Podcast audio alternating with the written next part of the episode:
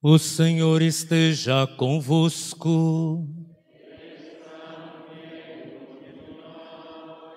Proclamação do Evangelho de Jesus Cristo segundo Lucas.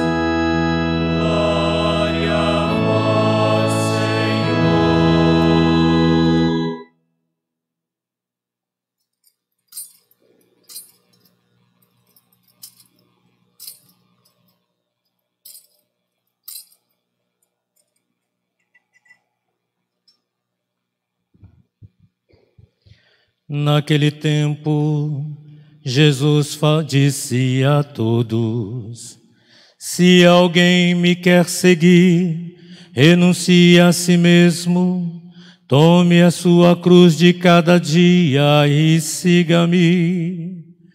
Pois quem quiser servir, salvar a sua vida, vai perdê-la. E quem perder a sua vida por causa de mim, esse a salvará. Com o efeito de que adianta um homem ganhar o mundo inteiro, se se perde e se destrói a si mesmo. Se alguém me envergonhar diante de mim e das minhas palavras, o filho do homem também se envergonhará dele. Quando vier a sua glória, na glória do Pai e dos anjos. Palavra da salvação.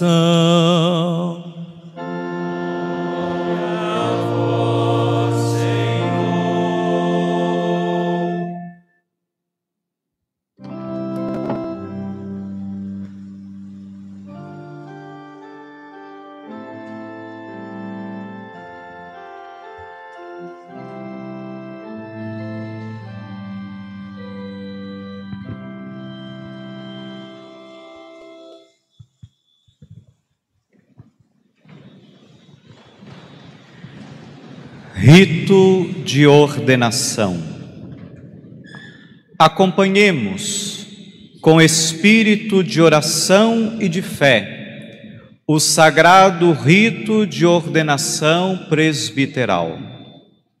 O eleito será apresentado nominalmente ao senhor bispo, que, o interroga- que interrogará o responsável pela formação sobre a idoneidade do candidato para o exercício do ministério sacerdotal. Queira aproximar-se o que vai ser ordenado presbítero, Mairon José Alexandre Pereira.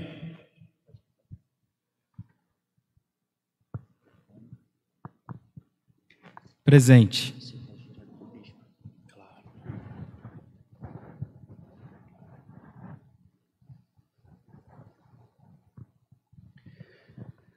Reverendíssimo Pai, a Santa Mãe Igreja pede que ordenes para a função de presbítero este nosso irmão. Podes dizer-me se ele é digno deste ministério? Tendo interrogado o povo de Deus e ouvindo os responsáveis, dou testemunho de que foi considerado digno. Quero só recordar à comunidade que esse questionamento, essas perguntas não é uma mera formalidade, não.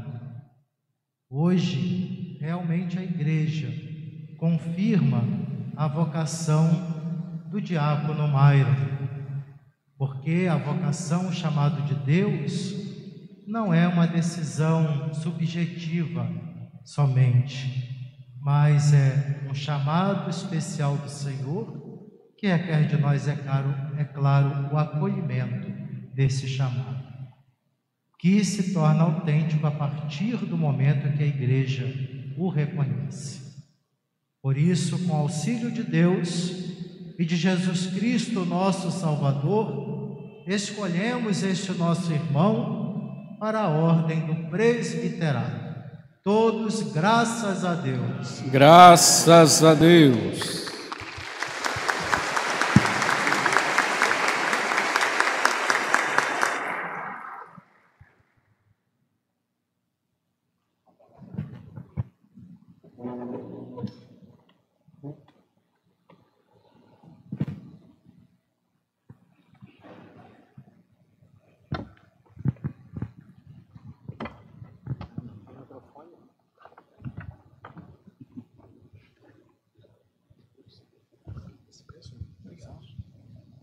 Sem fio.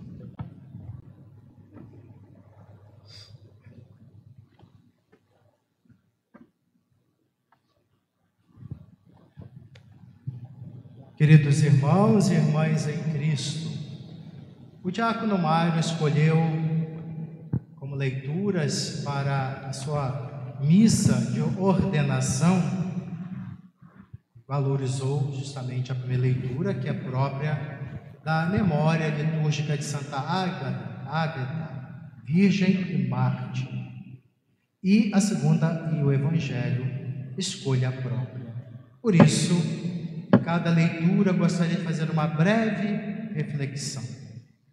A primeira leitura, como nos faz refletir sobre a lógica de Deus que escolhe instrumentos frágeis para realizar a sua obra de amor, que foge completamente à lógica humana.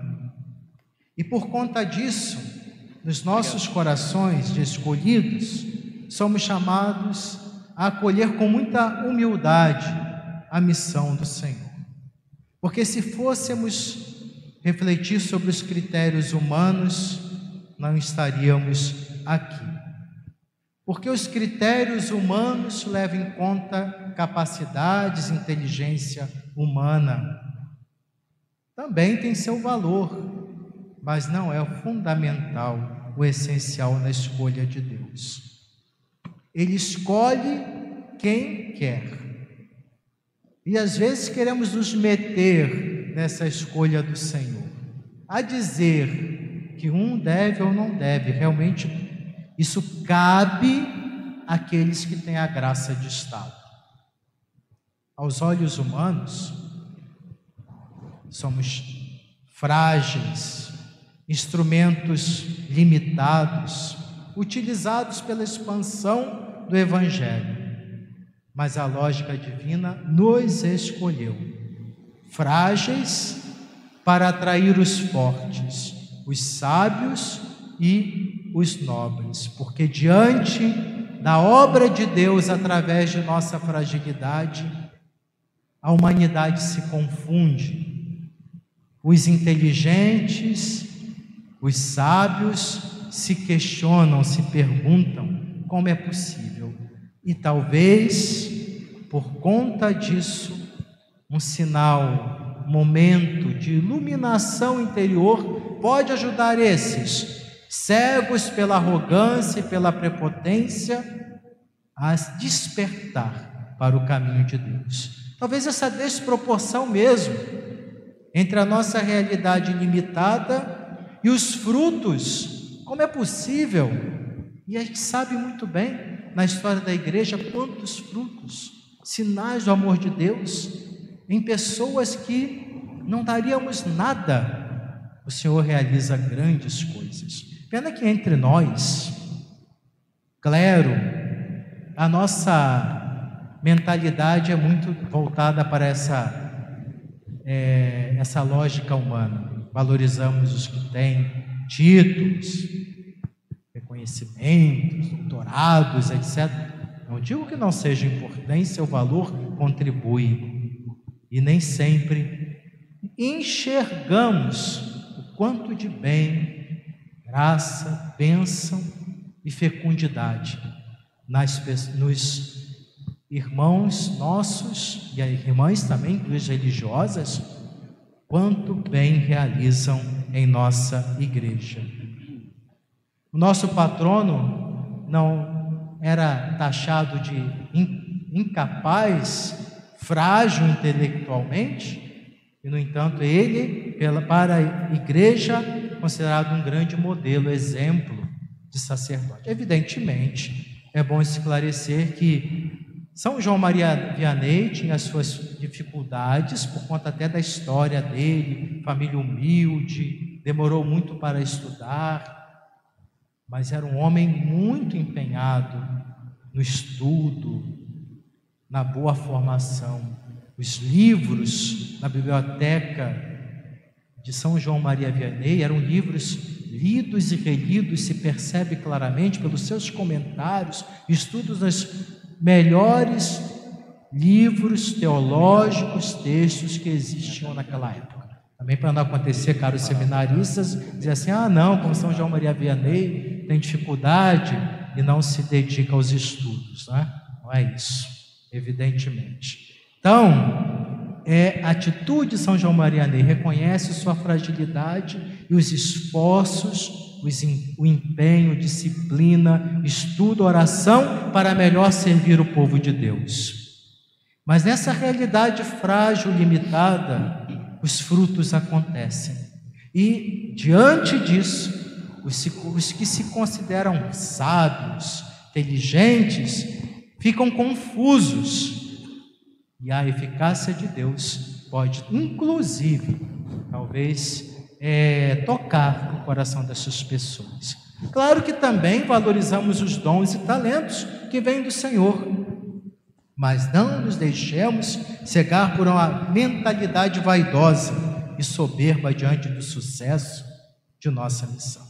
Nós não estamos aqui para fazer sucesso, para ser aplaudido em rede social, marqueteiros, dizendo sinais, aí todo mundo, likes e mais likes, mas para servir com dedicação e amor o reino de Deus. Assim, cuidado para não nos deixar cegar por uma mentalidade vaidosa. O sucesso, a vitória é do Senhor e somos seus instrumentos.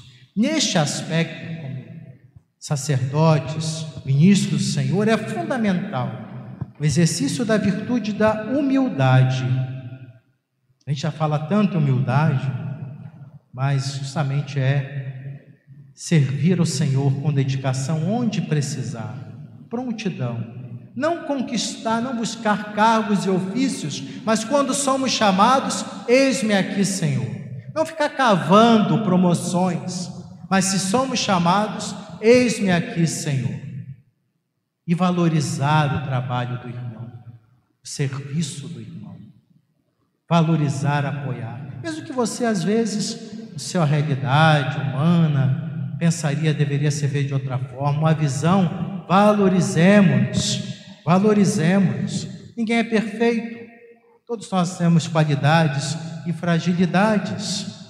Triste é, a gente repara o termômetro da humildade, né? Quando alguém fala bem, um leigo, uma leiga, porque são mais, nesse sentido, são mais despojados, a maioria dos leigos, mais despojados desse contágio né, da, da envidia clericalis, da inveja. Então, eles veem o lado bom dos padres. Que bom, maravilhoso. Quando a gente ouve isso, ao invés de falar que bom, realmente ótimo, reze por ele, maravilha, faz um bom trabalho. A gente diz assim, ah, ele é bom, é bom sim, mas aí começa, né? Começamos a falar, querer diminuir. Isso é um mecanismo nosso de justamente para camuflar o nosso complexo de inferioridade. Você foca justamente no limite, no erro dos outros para se destacar. Inconscientemente, às vezes, fazemos isso. Então, exercitemos-nos na virtude da humildade, porque, como nos diz a palavra de Deus, Ele escolheu o que há de fraco no mundo para confundir os fortes. Na segunda leitura, somos de Cristo, diz São Paulo. Já não nos pertencemos, é a vida do Padre. O Padre é chamado a ver não para si mesmo, isso é muito forte, as consequências, as escolhas, posturas, atitudes, não viver para si mesmo na caminhada ministerial. Porque se a gente não leva a sério essa palavra forte de profundas consequências, não seremos realizados no ministério. E a nossa vida deve estar pautada nessa convicção. Generosidade total na igreja, pronto para, prontos para servir, a nos gastar pelo reino. E o que diz a palavra de Deus, São Paulo, o amor de Cristo nos compele, a nossa consciência sacerdotal, verdadeiramente ministerial. Às vezes podemos dizer assim, quando o bispo nos chama para uma missão, humanamente falando, ah, para que, que eu vou inventar moda, né? Ter que ir para outro lugar, estou tão acomodadinho aqui, minhas coisinhas, para que, que eu vou ter que sair? Ah, não, bispo, eu tenho isso, tenho aquilo, começa né, as justificativas. E mais, uma consciência verdadeiramente ministerial diz: ah, gente, eu vou, me, vou, vou ter que lidar com essa questão. Já vi que vai ser problema, mas eis-me aqui, Senhor. Consciência verdadeiramente ministerial.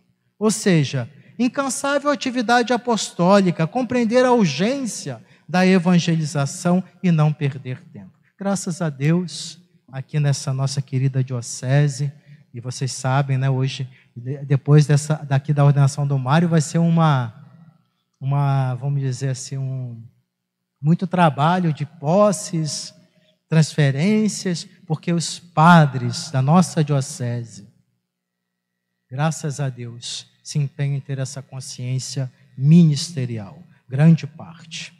Então, muito obrigado aos padres, já renovo isso, que estiveram prontos, disponíveis para servir onde precisar. O amor de Cristo nos impele. Esse amor de Cristo nos impele, somente que no interior nós não nos ficamos incomodados em dizer o não à igreja, em usar de argumentações que a gente sabe, no fundo, no fundo, são humanas, de projetos pessoais e não de Deus. É um desafio. Sempre somos interpelados na vida da igreja a essa disponibilidade. E a conclusão dessa segunda leitura é belíssima. Somos embaixadores a serviço de Deus. Quase que clama São Paulo: reconciliai-vos com Deus. Dentre as tarefas do Padre, são muitas, importantes, essa é muito especial. A de realmente ser embaixador da reconciliação. Não descurar e ser para o povo o rosto misericordioso do Senhor. Deus tem sede do nosso arrependimento, da nossa mudança. E o Padre, em nome do Senhor, tem que estar disponível, sacramento da penitência, oferecer aos irmãos carregados sobre seus pecados o alívio da misericórdia divina. Um padre que passa meses, não dá para entender como ele consegue meses sem se confessar, que é um momento de graça, de cura, e vai se anestesiando diante desse, dessa realidade. Não é o que acontece aqui. Mas o povo busca, tem sede da misericórdia de Deus e acredita que essa misericórdia do Senhor é anunciada, é proclamada através do nosso ministério, da nossa pobreza, a cumprir o que nos diz São Paulo? Ministros da reconciliação, com palavras de reconciliação. O Evangelho, claro, para todo cristão, uma reflexão muito premente, forte, carregar a cruz de cada dia, todo batizado, ainda mais o ministro ordenado. É, obviamente, aqui nós temos ao longo da igreja muitas interpretações. É claro que não queremos menosprezar nenhuma delas, mas e a fonte da reflexão sobre o que significa carregar a cruz de cada dia? As interpretações são essas. Muitos pensam que carregar a cruz de cada dia é buscar pequenas mortificações. Claro que não vamos aqui menosprezar a ascese cristã. Sim, tem seu valor. Somente a nossa sociedade hoje, opulenta, gananciosa, uma sociedade do bem-estar social a todo custo, estou falando isso, mas obviamente não estou deixando de lado a importância de lutar pela dignidade do ser humano. Todos têm ouvido com dignidade. Mas estou falando bem-estar social enquanto a opulência, a ganância. Mas é bom sempre lembrar que Jesus não era um simples asceta, não. Tanto é que compararam Jesus com João Batista, buscando mortificações. Ele jejuou, ele fez penitência sim, mas não colocou no seu projeto, na sua missão, seu ministério, é, a ênfase neste sentido. Então a sese cristã tem seu valor. Também outros entendem a cruz como aceitar as contrariedades da vida. Também as adversidades, quem não passa por isso, ainda mais o padre, as adversidades, as provações, oferecer como crescimento, amadurecimento. Sim, o Evangelho, mas o Evangelho, a cromar a cruz de Cristo, não se limita somente, resumindo, a esses sofrimentos que acontecem, que fazem parte da vida. Todos passam. A, crucifix, a crucifixão de Jesus foi uma consequência de sua total obediência ao Pai. A carregar a cruz para o Padre, acredito seja o caminho da obediência que nem sempre é fácil. Realmente enfrentar as provações, o lado é, escuro da vida, as provações, faz parte. Mas o sentido original de carregar a cruz, voltando àquele, àquele ritual de execução, é muito profundo, muito mais profundo. Porque, recordando, vocês sabem bem, na execução de um crucificado, ele carregava a sua cruz perante a sociedade, a população, a humilhação pública, levando o cartaz com seu delito, apresentado como culpado perante a sociedade e também excluído, a dizer indigno de viver. Essa foi a cruz de Jesus, rejeitado, parecendo culpado diante de todos. Quantas pessoas penam por serem é, condenados sendo inocentes? Quantos padres passam por isso? Bispos, e têm que silenciar, porque a opinião pública, os irmãos, só veem um lado da história. Então, o lado realmente se carregará. Jesus passou por isso, sendo rejeitado, culpado diante de todos. Por quê? Por sua fidelidade ao Pai e amor aos seres humanos. Então, constatamos que o seguidor de Cristo, Padre, escolhido como ungido seu, deve estar preparado para as reações, rejeições, condenações, incompreensões, abandonos, até dos mais próximos, como Jesus enfrentou. Por quê? Porque apesar de tudo, de toda essa realidade, se empenha em ser fiel a Deus e ama a Deus e ao povo que lhe é confiado mais do que a si mesmo. É uma luta muito grande, contínua todos nós, dada a nossa realidade. Caro Padre Myron, falei muitas coisas, espero que eu não tenha assustado você. Né? Mas, por outro lado, na vivência da fé, um exame de consciência que devemos ser cada dia, tudo somado, posso dizer, e sei, acredito que todos os padres aqui dirão mesmo, apesar de toda essa realidade que você terá que enfrentar, que nós já enfrentamos, é maravilhoso ser padre, servir o Senhor e se colocar à disposição do reino de Deus. Que essa alegria, essa graça maravilhosa da escolha, você nunca perca de vista, para que possa transmitir alegria, felicidade de servir a Deus, apesar das agruras da vida, provações, carregando a cruz de cada dia que você deverá enfrentar.